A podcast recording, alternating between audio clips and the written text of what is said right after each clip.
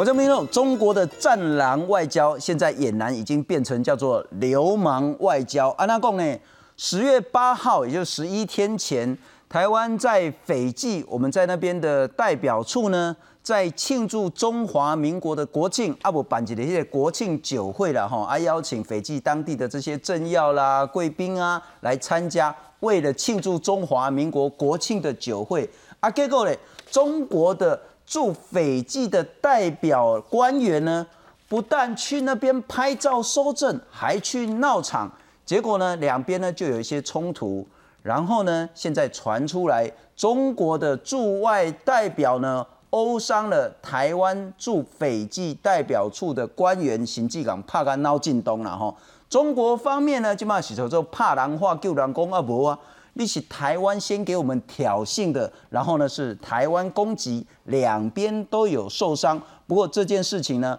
不但今天举国哗然。恐怕在国际上呢，这也是一个重要的事件。怎么会有这么无理、这么蛮横的行为？今天除了谈这件事情之外呢，当然也会谈谈在上个礼拜中国在东南沿海部署的这个叫做超音速的弹道飞弹“东风十七”。到底目的为何？两岸现在的局势又是如何？来介绍四位特别来宾，特别感谢是今天也针对这个叫做中国的流氓外交欧商我国代表官员的立法委员。何志伟，志伟你好，新中好，大家好，非常感谢。再来欢迎是台湾国际法学会的副秘书长林廷慧林老师，新中好，大家好，非常感谢资深的军事记者吴明杰，新中好，大家好。待会前外交官刘世杰也会来跟我们一起讨论。我们先来看看今天台湾非常的愤怒，因为呢，如果两国在斐济呢在外交上有竞争，甚至呢有紧张，大家都可以理解，但不至于要打人吧？我们来看看。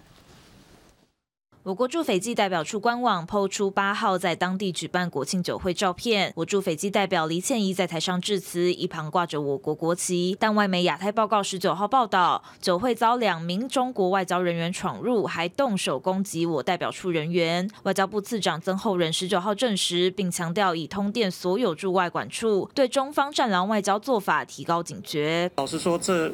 这还很少见啊，是不是代表？呃，普遍的行为或是一个单一的事件，我们还在观察当中。不过，对于呃中方的外交人员这种非理性的做法，我们予以谴责。地委则和斐济台商视讯还原国庆酒会当天现况。台商表示，往年我方国庆活动，中方都会派人到场拍照清搜。为慎重起见，这次还特别租用有两道安全门的饭店场地，仍发生肢体冲突。要进入贵宾室的时候啊，我们就发现了，发现当然就是不会让他们。进入嘛，就有一点争执。那有了争执，就有了推挤。外交部指出，双方都有受伤，我方有一人因推挤造成轻微脑震荡，目前已将人证物证交给斐济当局。斐济政府想淡化处理，定调为外交偶发事件。事发至今十一天才被披露，地委就呛应该提告到底。倾向提告可以吗？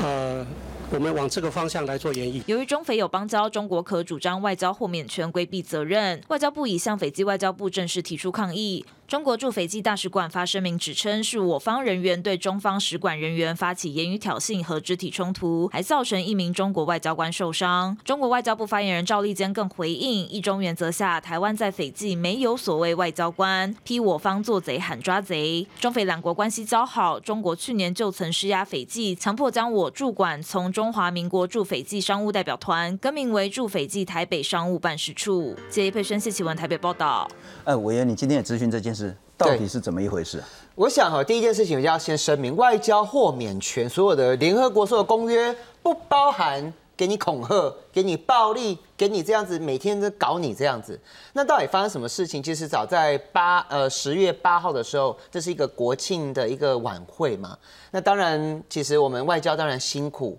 所以在当地国，也许其他驻馆的，或者说一些民间人士等等，到大家一个聚会。那他是在一个 lobby，我们自己租了场地。那于是乎呢，这个中国方，我问他说是职业杀手还是职业打手，结果都不是，是中国的外交官。硬是要闯进去里面，那一开始是在那边拉拉扯扯，然后嘴巴上面言语上面，那后来离开了一下下又回来，那于是乎我国的外交官就因为肢体的冲突哈，手部好像有抓伤，然后轻微的脑震荡哈。那整件事情其实，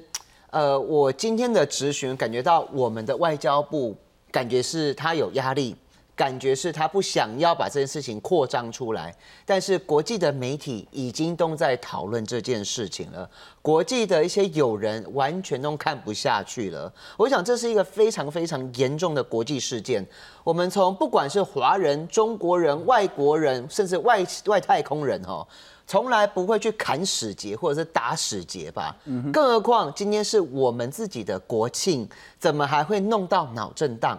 那于是乎，我今天是特别要求，我不，我们问说什么叫做外交豁免权？它不包含类似像民事类的，但是在刑事上面的追诉这些东西，其实这个是可以有一些动作的。那我当然要求外交部一定要把所有的证据收集清楚，该提告的就提告。该让国际社会知道的，就让国际社会知道。因为中国一直在喊说他要和平崛起，他要如何如何。结果所有的动作，其实早在今年一整年下来，我们刚刚要整整理一个清单，等下我们再慢慢讲。其实他们在国际社会上面拍桌子的拍桌子，跟人家在那边吼来吼去的，或是。干扰会议的状况已经非常非常久了。那台湾，我想应该是全世界受害最深，也是被压迫最深，甚至是我们今天此时此刻看到外交官还在隐忍，他认为。因为我觉得，我们自己国内当然有看到一些人在骂我们的外交部怎么会这样子，可是有时候我觉得他们太过委曲求全了。所以，但是在我的瞳孔，在我的观点，我认为这些委屈不会让台湾更好，这些吞忍不会让国际社会尊重我们。我觉得该表达意见的时候，立场也好，或者是整个国家要相挺也好，这个时候是台湾一定要硬起来的时候。是我再补充一下委员刚所说的，然后这件事情其实。如果说哈那个外部外国媒体没报道啊，说实在，大家也都不知道有这件事。我们来看看，主要是这个叫做戴维斯啊，一个外国人，他其实是一个媒体人，然后一个记者，那后来自己写文章，有部落格。他说呢，十月八号晚上，台湾驻斐济办事处在酒店举办国庆晚会，两名中国大使馆的人员闯入会场，就是来闹场的，然后禁止对与会的人一直拍照。那经劝导，他也不愿意走，更出手殴打，要求他们离开的这个台北办事处的人员。亚太报道说呢，在十天前，苏瓦苏瓦就斐济的首都啦，发生一起严重的外交事件，苏瓦大使馆两名中国外交官袭击台湾代表团一名成员，导致他必须要住院治疗。斐济警方到了现场，中国官员要求外交豁免，拒绝进一步处理。那台湾也已经向斐济外交部提出正式的抗议。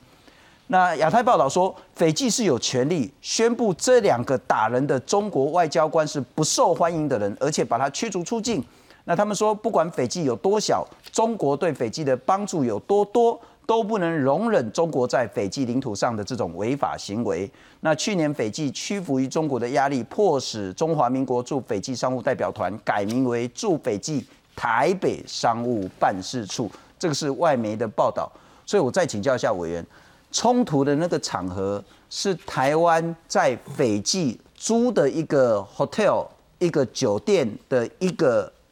拉比。我们现在的讯息还是有一些破碎，但是据我所知，今天的质询出来，他们是租在外面的一个空间。OK，那等于是我们出资，我们那租下来的地方就是我们自己的地方。是，如果依照台湾的法律，他这样子进来的话，可以算是私闯私闯民宅，耶。这个其实是应该有刑事上面的问题。所以呢，我们在这边绝对不接受。那现在我们就要等着看了，等着看斐济，他说要把他驱逐出境。真的有吗？都过了十一天了，他们人现在在哪里？姓名、长相等等，其实都还没有完全做一个公布出来。理论上，我们今天早上就是在问外交部等等相关讯息的时候，我觉得讯息还是很破碎，所以我们不知道。斐济当国的政府，当地政府是不是只有 lip services，就是嘴巴讲讲而已？因为他也有讲到了，不管他们多小，不管中国援助如何，都不能呃忍受这种违法行为。可是我们有知道，有时候我们就担心，我们也不愿意看到他们是否会有两套标准，或者是说一套做一套。您刚刚一开始有谈到说，外交部有很多的压力，那有一点点要委曲求全。这件事是发生在十一天前，对，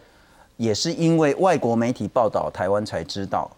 所以外交部的压力，外交部想要委曲求全，那个压力跟委屈是什么？这个部分哦，就是我问他说有没有提告哦，然后其实外交部的说法，早上到下午到晚上，其实变了好几次。一下是说呃我们有提告，一下是说对方有提告，所以才会蹦出说呃打人的喊被打嘛，对不对？所以说法一直在变。那我不认为会有这个这样这样子的状况发生，就是外交部对对国内讲的东西是有，我不想说他们说谎啦，但是我认为过程当中他们有一些讯息是破碎的。是，那是否有真的所谓的积极处理这个部分，我现在还是质疑他。虽然我是执政党，但是我认为外交官也是人生父母养的，外交官在其他国家受到屈辱，或者有肢体上面的伤害，或者是被恐吓。就是我国整个国家集体的受损，是，所以我认为在这件事情上面绝对没有任何可以退让或退吞下去的空间。嗯哼，但是外交部会选择这样子走，我想，呃，源自于我们在其他地方真的是委屈太多。那现在此时此刻，他们正在寻求一个真的可以对国内交代，也让国际支持的一个方法，所以。的确，动作是慢了一些些，但是我觉得他们有尽力在处理。但是我的角度，我的标准认为还不够，还要继续做。了解，我们欢迎第四位来宾是前外交官，也是现在是时代力量国际部的主任刘世杰。世杰你好，大家好。你怎么样看待这件事情？这在外交上几乎是无法想象，两个国家的外交人员在第三国发生这种这么激烈的肢体冲突。不要说无法想象啊，简直是无法容忍啊！是哦，作为一个前外交官，我想这个时候是不分朝野，必须要齐心为我们的外交部，为我们在前线作战的驻外人员做最有力的支的支持，这个是毋庸置疑的。我们过去在外交部的时候，说老实话，每次到国庆酒会的时候，就是两岸短兵相接的时候，几乎所有驻外管处的国庆酒会都是会在当地最。最最知名的旅馆去包下一个 ballroom 来举办。通常根据我过去在美国的经验，我们会跟比方说驻洛杉矶市警局，呃，这个 LAPD、LASD 的警方做当天国庆酒会的维安的运作，所以包括要过安检，包括走金属探测门，以及包括。在国庆酒会的时候，有没有人到现场来闹事，都是必须要跟当地警方做最紧密的合作。这次发生这个事情，我想更代表我们往后必须要在这个国庆酒会的现场上做最更缜密的一个思考。但是我必须要讲，每一次当我们的驻外管处跟当地的不管是议员、州长、市长等高层的政要在做联系的时候，通常在隔天，我们所联系的对象就会跟我们说：“哎，那个中国的住在当地的大使馆或总领事馆有派人过来抗议了。他们一的是用 email 的方式，或者是用电话的方式，或甚至是本人亲自过去抗议的方式，就是在恐吓我们所接触的政要，不能够跟台湾的驻外系统做任何官方的接触。”我过去就有一些经验是这样子，明明安排好要去见了一个州长，要去见了一个政要，坐了飞机过去，抵达现场，当天早上前十分钟说不好意思，州长人不太舒服，可能没有办法见。事后一去问才知道说原来是中共的压力。嗯哼，所以我说这种两岸短兵。交接短兵相见是屡见不鲜，我们完全不会意外。这一次更是亲门踏户，直接是我们台湾办国庆酒会，我们在办喜事呢，那那办黑书呢，结果他人亲自过来，底下底下的战狼，这是我们完全没有办法去接受的。我们认为说，这个时候应该是要团结的时候，我们也支持我们的外交部，必须要针对当时动手。粗暴对待我方官员的这个中共的官员，表达最严厉的谴责之外，并且要求斐济政府必须要把这个人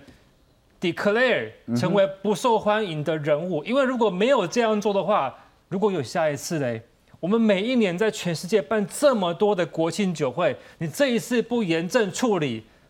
难不到我们还要等明年吗？这是没有办法去接受的事情。虽然根据一九六一年的维也纳外交关系公约，这个官员可能有外交豁免权，可是。斐济政府仍然必须要针对这个事情去负起责任，绝对不能够息事宁人。不，我就是要问你，什么叫做外交豁免权？就是中国的驻外官员在斐济当地打了任何一个人，他都不会有刑事的责任，这叫外交豁免权啊。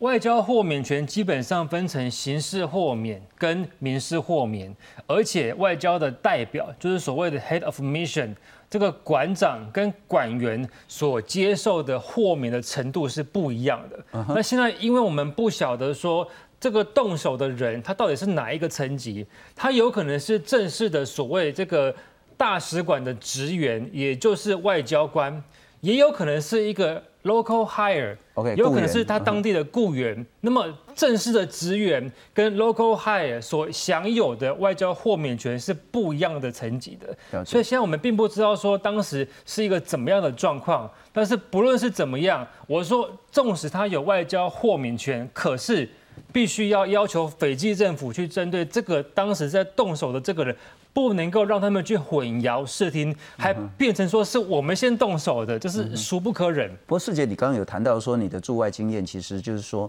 你在联系其他国家的这些政要贵宾的时候，当下北京那边、中国那边呢，就会开始介入，就会开始情收，就会开始说策反这样子。但像十天前在斐济这一种，台湾在办庆祝国庆的酒会。他登堂入室，前门打呼，来拍照，来收证。我们等一下再谈打的那一段了哈。来进来所谓的闹场、收证、拍照，这以前也常常发生吗？坦白说，中国住在当地的大使馆的人，在过去我们台湾这边举办国庆酒会的时候，不可能来到现场的，因为第一，他他没有身份可以来来到现场，是他到现场。难不成他要承认我们办国庆酒会吗？所以通常在过去的做法，他们可能是会透过第一是游走两岸的一些侨胞，OK，来刺探军情，包括说，哎，我们这次办这个国庆酒会是哪一个议员有来出席，哪一个这个政要有来出席，有没有原本他们中共所施压的政要后来却又来出席的？他们通常是会派这些所谓的眼线。去刺探。那另外一个常见的状况是，我们台湾的驻外系统所联系的这一些呃，帮他们的首长长官排行程的的这一些机要，通常也就会是这些中共驻外使领馆去联系的对象。是，所以他们一定会请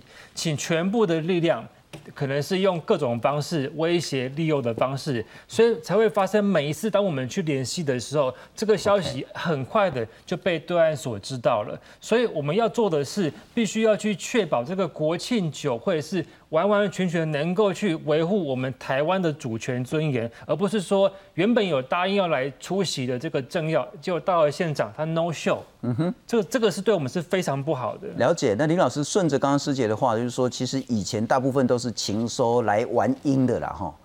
但这一次我不晓得是叫做狗急跳墙，还是他有所谓的完全输不起的压力。我们特别强调，中国跟斐济是有邦交的。台湾跟斐济是没有邦交，我们在那边就是一个办事处。那那边的代表处呢，其实还算重要，因为斐济很重要。为什么这一次是发生在斐济？为什么北京这一次在斐济要用这么极端、激烈、无理、蛮横的手段？有一些蛛丝马迹，其实可以看得出来哈。其实去年的时候，我们跟所罗门断交，还有基里巴斯断交，这都是因为中共拉拢了这两个国家，特别是所罗门群岛，它是美拉尼西亚的其中一个一个国家。而所罗门群岛的旁边就是斐济，好，那这个这个地方就变成说是两岸在这里的刚好是一个外交的冲突的一个火爆点。那现在刚好又碰到一件事情，就是说在今年这个呃斐济的这个部分呢，因为去年的时候，他把我们原本驻斐济的中华民国驻斐济代表处改名叫做台北驻斐济商务代表处或是文化代办事处。是。那再更往前推呢？二零一六年蔡英文上台之后，他做了一件事情，就是他施压斐济政府呢，关掉在台北的办事处。就是说，现在斐济在台湾并没有代表处哦。因为那个办公室已经被关起来了，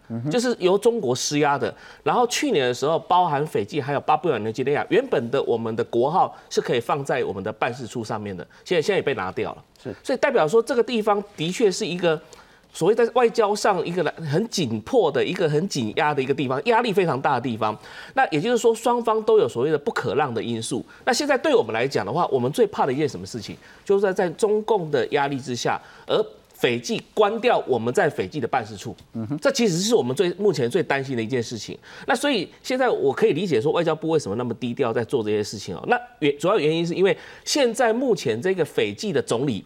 他就是二零零六年的时候施以政变的一个一个军头。那后来呢，在二零一四年他制定新宪法，然后再变成现在的这个总理。啊，也就是说，什么意思？这个总理当初二零零六年政变的时候，曾经被澳洲、跟纽西兰还有美国这些国家制裁过，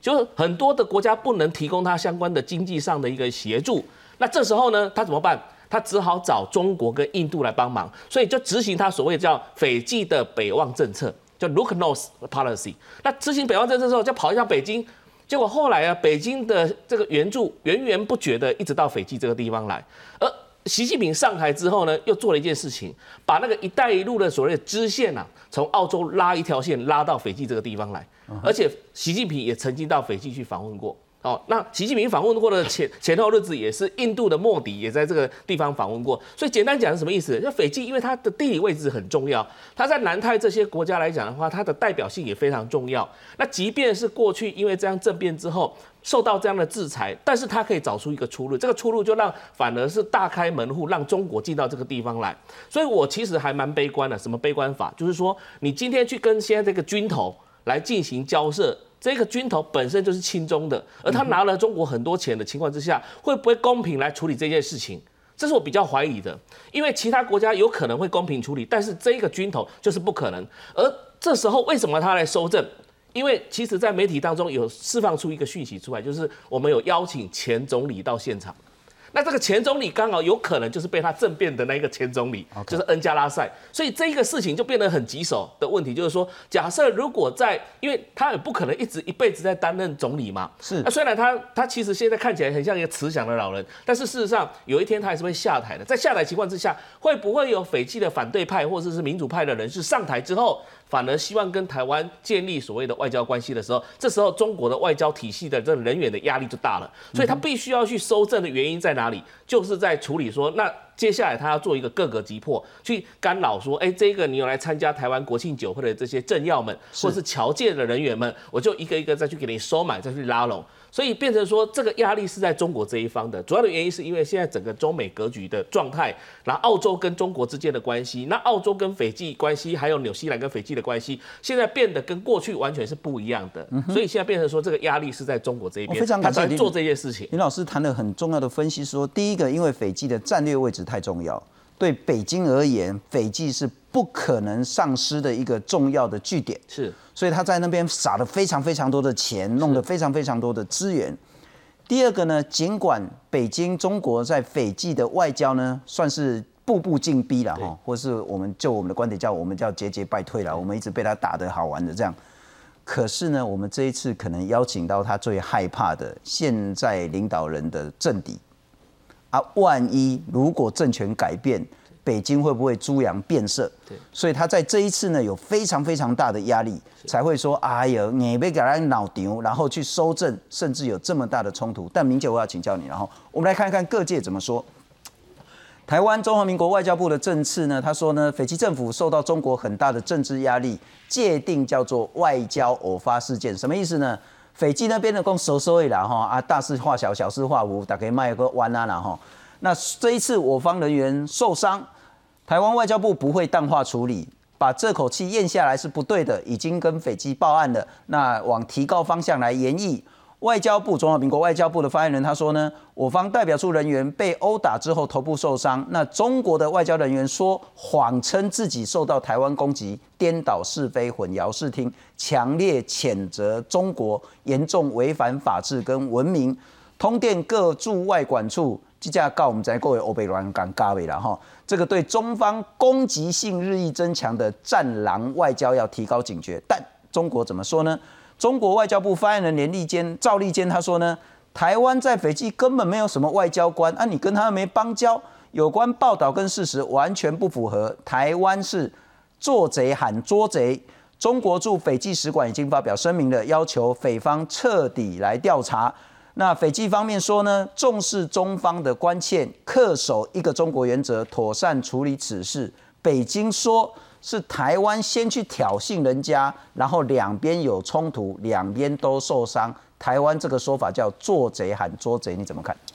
刚刚庭辉兄讲的很清楚哦，我觉得这一个当地的这一个政治背景哈，让外界了解才知道说这一次为什么外交部可能会有这样的一个处理哈的一个模式。我觉得这样呃等于真相会比较清楚哈。也就是说，事实上这个北京的外交人员在这个过程中他是负有任务。而且去收证，事实上收证哈，我觉得很这个主要的目的，要么就了解去参加的人，就是威胁跟利诱嘛，啊，警告嘛，哈，另外一个就是恐吓。我做这个动作，我不一定收证，但我来拍出席的人会畏惧。下一次如果明年再举行类似的庆典的时候，可能他就不敢来。好，那就用这样的方式，其实就是所谓的打压。是。那其实这样的一个做法，我觉得在这里为什么敢这么跟流氓一样无法无天？刚刚田慧松讲很清楚嘛，哈，这有靠山嘛。哦，这个地方他认为是他的地盘嘛，所以他才敢这样子哈。所以他这这个事后，他外交人员要讲什么？这个外交部的说法什么？这个真正他自己其实打人喊救人哈。那这个说法事实上跟他们外交部门一向一贯的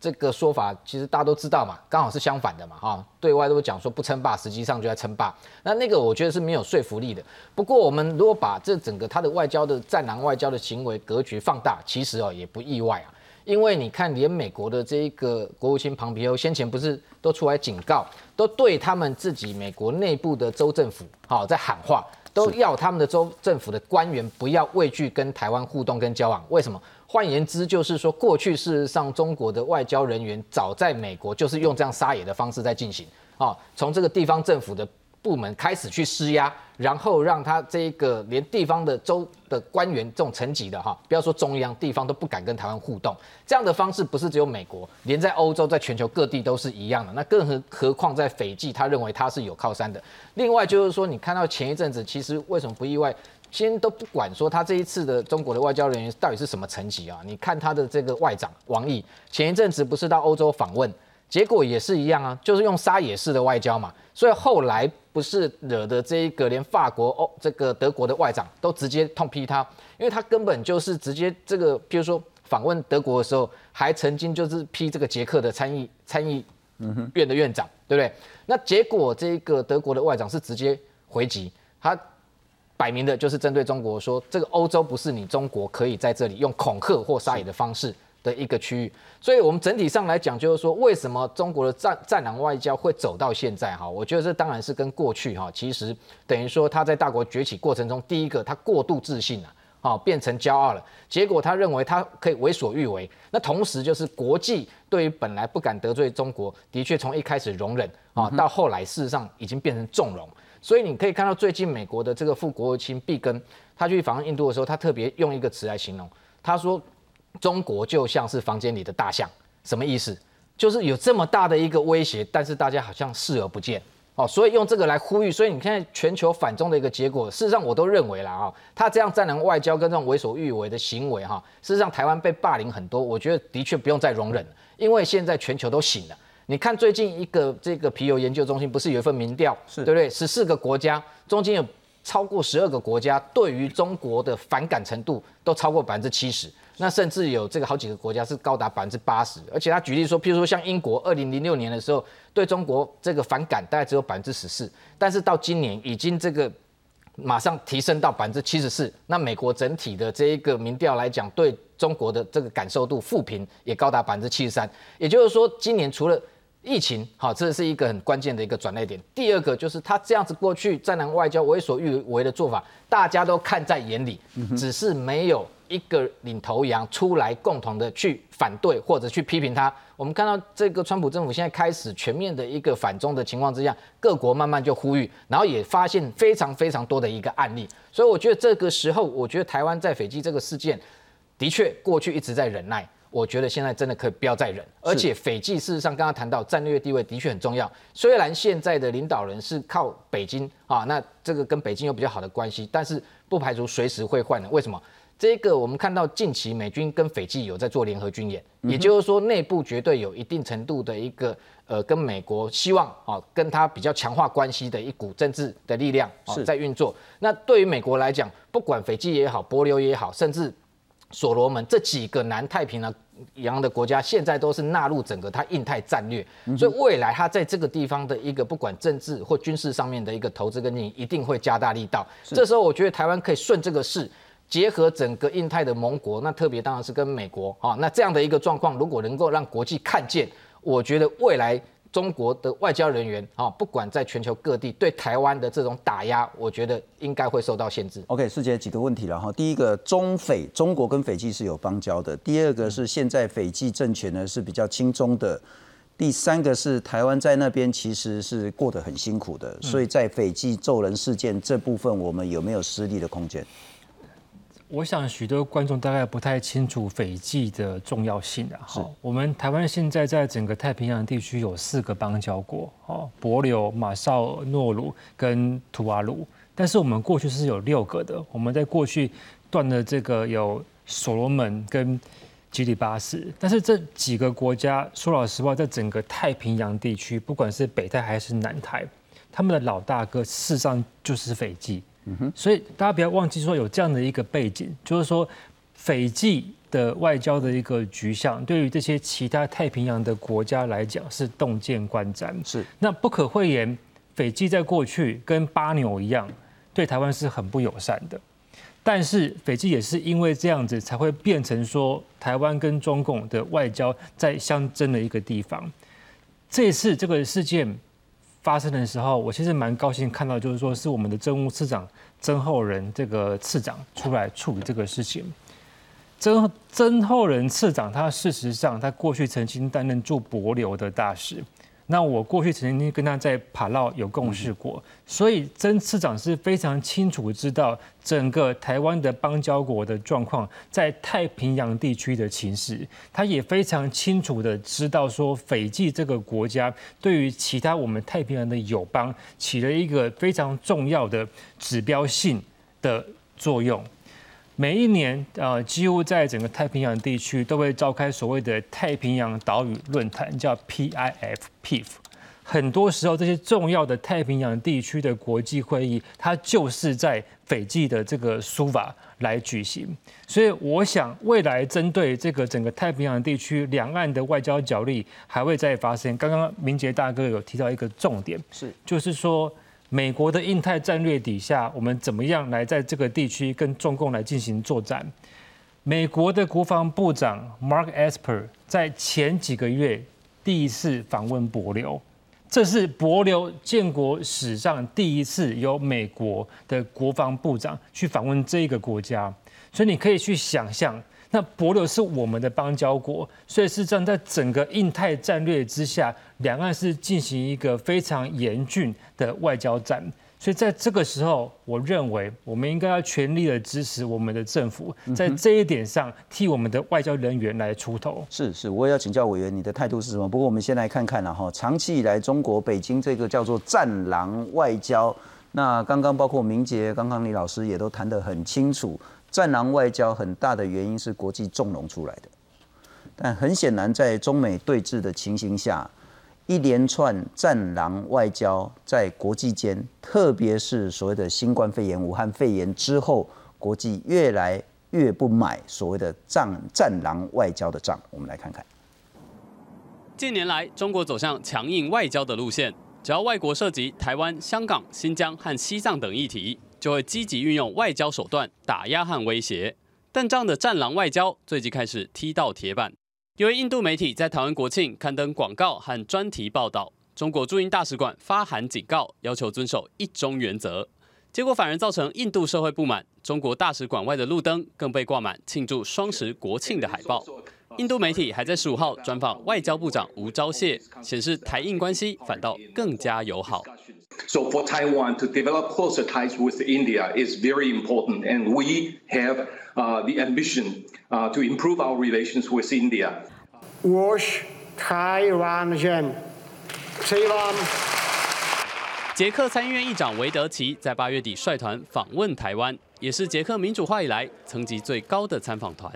当时出访欧洲的中国外交部长王毅痛批这是和十四亿中国人民为敌，但遭到地主德国外交部长马斯的当面回击。我们要告诉捷克的参议长，你过线了。Als Europäer in der Außen- und Sicherheitspolitik in engem Schulterschluss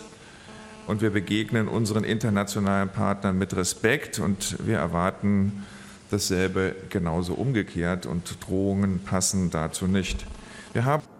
在后疫情时代，中国张牙舞爪的战狼外交越来越难发挥效果。就连一向对中国态度友善的法国总统马克宏，都要求联合国派代表团前往新疆调查再教育营。包括德国、英国、日本和瑞典等二十二个国家，也联署呼吁中国停止关押维吾尔人。记者综合报道。委员，所以先回到斐济这件事，就是我们全民挺外交部，全民挺斐济的驻外官员，然后大家要硬起来。你的态度是？我的态度是，的确，外交部在这件事情上面，他第一时间其实他非常的委曲求全。我认为其实他也是担心东担心西，但是我觉得现在全民就是要给他力量，告诉他说做对的事，坚持我们自己的国格。但是我必须要这边预告一件事情。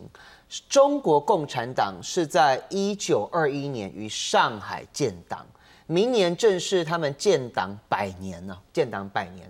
所以很多国际的这些国家安全以及区域安全的专家跟学者说，中国共产党势必在他建党一百年之时会做一些轰轰烈烈的事情。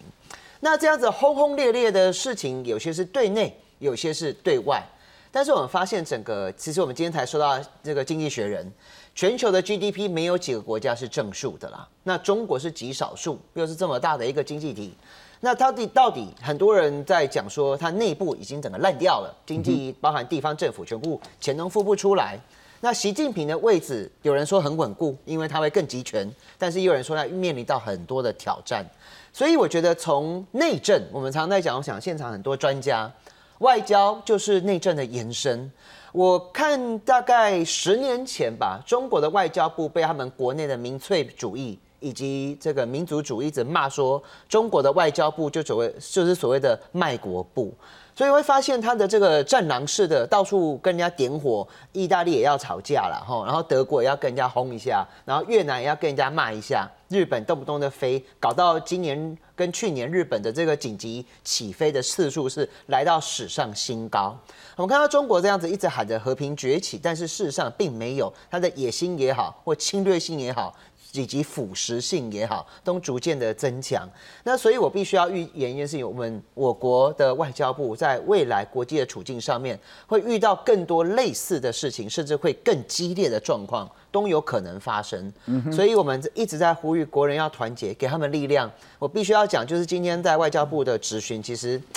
呃，次长在那边讲话是面有难色的。那我们一直问他为什么，或者是该怎么办。他也还在思考当中，但是我觉得委曲求全的时刻已经过去了。国际的社会还是有它的公平跟真理存在的。那我们看到接下来几件事情，我预告一，呃，中国共产党建党百年之时，他们的态度不仅仅对台湾，对其他国家会更强硬。但是这个东西都是一个相对论。看看今年他的孔子学院在瑞典那边就直接关起来了，甚至跟他的呃一向向来相对友好的越南也都直接呛出来说，我们欢迎跟美国一起联合来做一些军事上面的合作等等。所以，我我觉得国际社会的氛围逐渐成熟，对台湾的支持，那加上这一次整个新冠武汉肺炎，台湾已经被全世界所认同，我们是有国际社会的支持。但是，呃，再对照一下国内今年蔡英文总统在国庆的演讲，相对温和，相对寻求对话，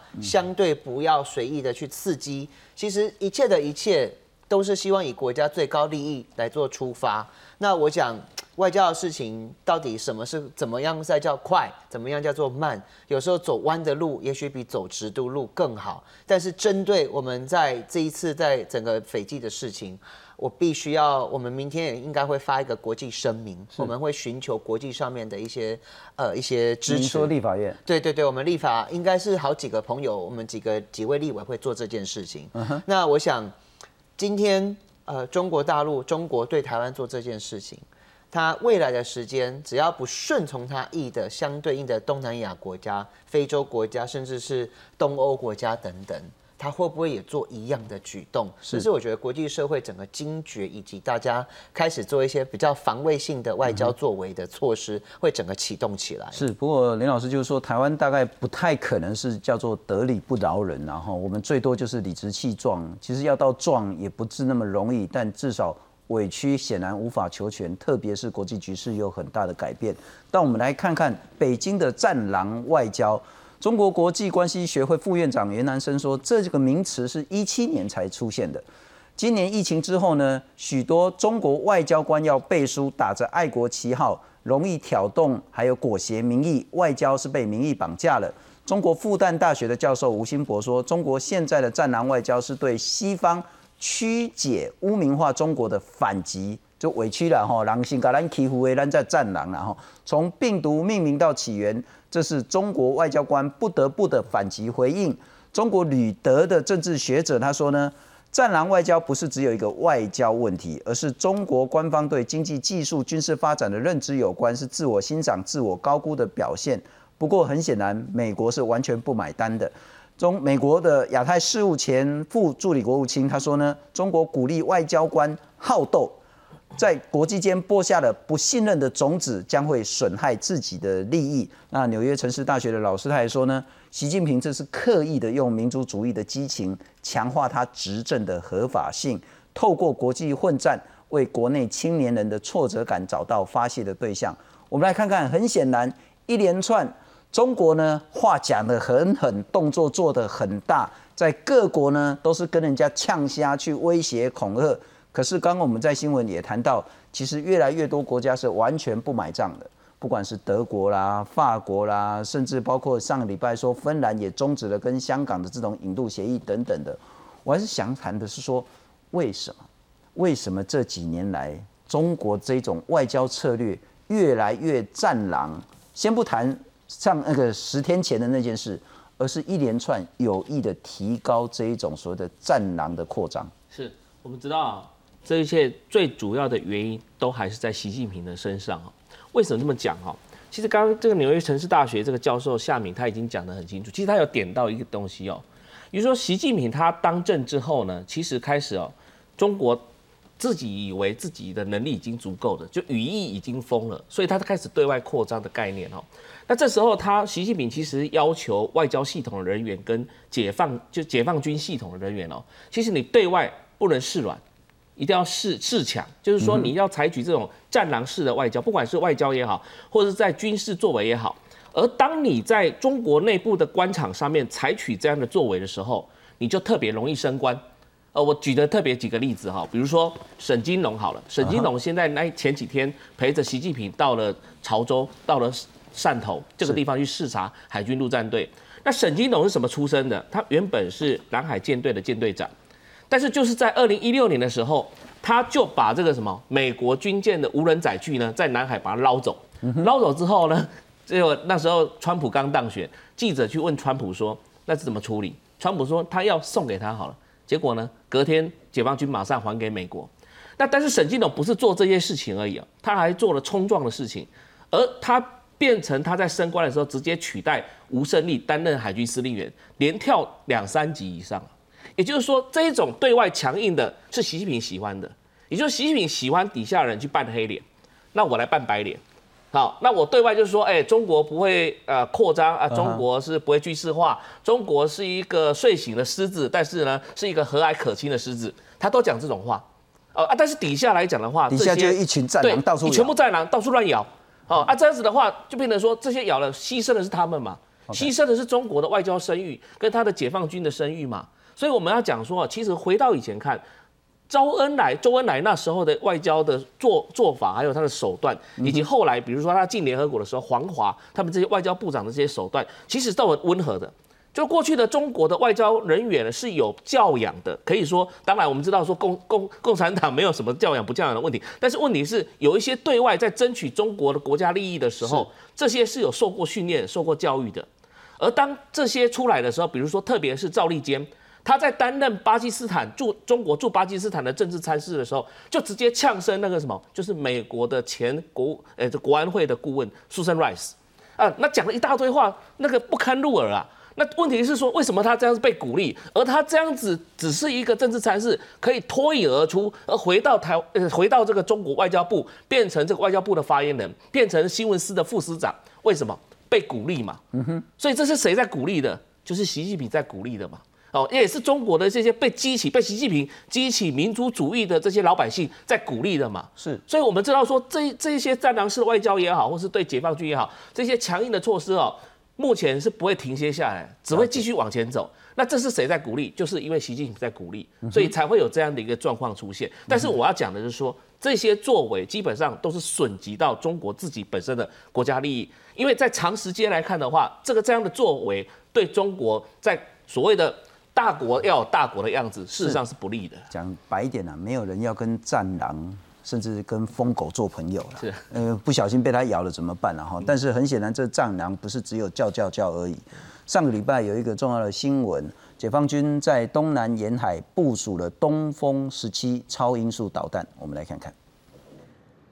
根据香港媒体《南华早报》报道，共军消息人士表示，中国东南沿岸的飞弹基地已经升级为配备先进的东风十七超音速飞弹，被解读是冲着台湾而来。国防部强调，共军相关动态都有充分掌握。国军会依照敌情的威胁变化以及建军的规划，持续强化防御的战力以及战备准备的作为，来确保国土的安全。去年中共建政七十周年大阅兵，东风十七超高音速飞弹首次亮相。港媒十八号报道，解放军在东南沿岸部署东风十七，逐步取代部署几十年的东风十一跟东风十五飞弹，还发布卫星图照片，证明福建和广东的陆战队以及火箭军基地近年都已经扩建。东风十七的射程达到一千八百公里，恐怕连日本的美军横须贺基地都在它的射程范围内。它所代表不只是攻击。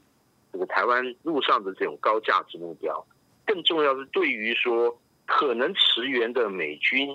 这种力量构成严重的威胁，比如说在陆基的航空部队或者海军的。这种航舰打集群等等。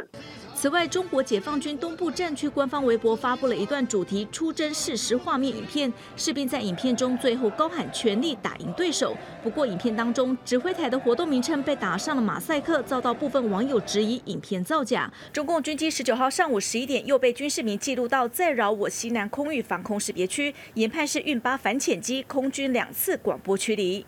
中华民国空军广播：位于台湾西南空域高度两千公尺的中共军区，注意，你进入我空域，影响我飞行安全，立即回转脱离。同时起，一架美国 EP 三侦察机、RC 一三五侦察机以及 KC 一三五加油机在巴士海峡周边巡弋。我空军年度盛事天龙演习无惧攻击扰台压力，十九号起为期五天进行战术训练总验收。演习主轴由全台五个战术战斗机联队，包括 F 十六 IDF、幻象两千等主力战机担纲。去年首度参与的 F 十六 B 战机也再度投入，展现空军捍卫领空的决心。记者综合报道。明杰兄，你怎么看东风十七部署在东南沿海？好，我先讲一下，东风十七是他们这个中共去年十一阅兵的时候哈，首度展出哈。那它其实是叫高超音速武器哈。一般来讲，就超音速飞弹大概超过这个一马赫，一音速就叫超音速。但是通常国际认定就超过五马赫以上叫高超音速哈。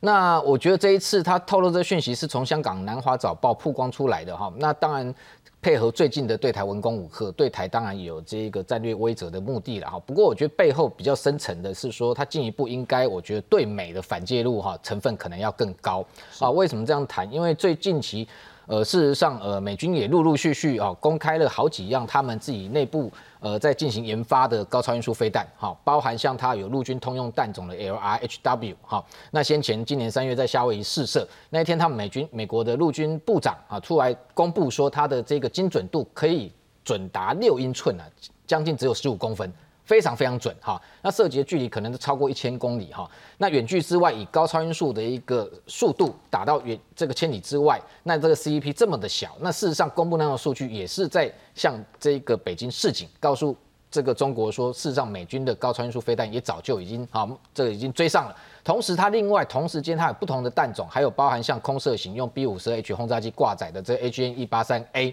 它是用这个战这个轰炸机挂。从空中直接打出去，那事实上包含像东风十七或者我刚刚讲的美军这两型都叫 HGV 哈，这种这种这飞弹它的特色是什么？它就是用传统的飞弹哈，譬如说它的这个载具上面是一个高超音速的弹头，那你看到东风十七前面好像很像一个一个扁钻，对不对？是。打到高空大概大气层大概六十公里高的地方，再把那个弹头释放出去，释放释放出去，它那个弹头你看它的外观，它就是一个滑翔体。哦，它可以这个等于说类似打水漂，可以沉波，而且它比传统的弹道飞弹不一样的地方，就传统弹道飞弹打出去之后弹道是固定的，所以我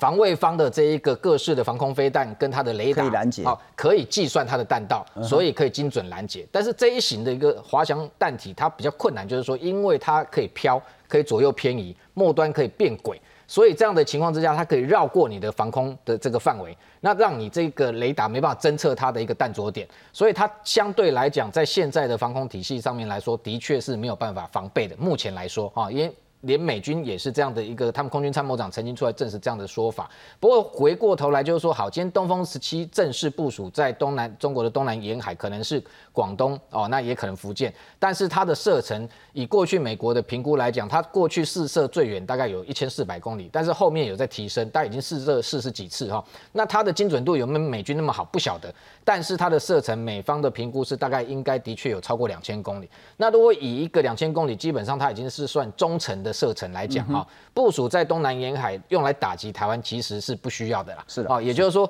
这个台台湾跟它东南沿海距离其实几百公里嘛，所以它过去据来说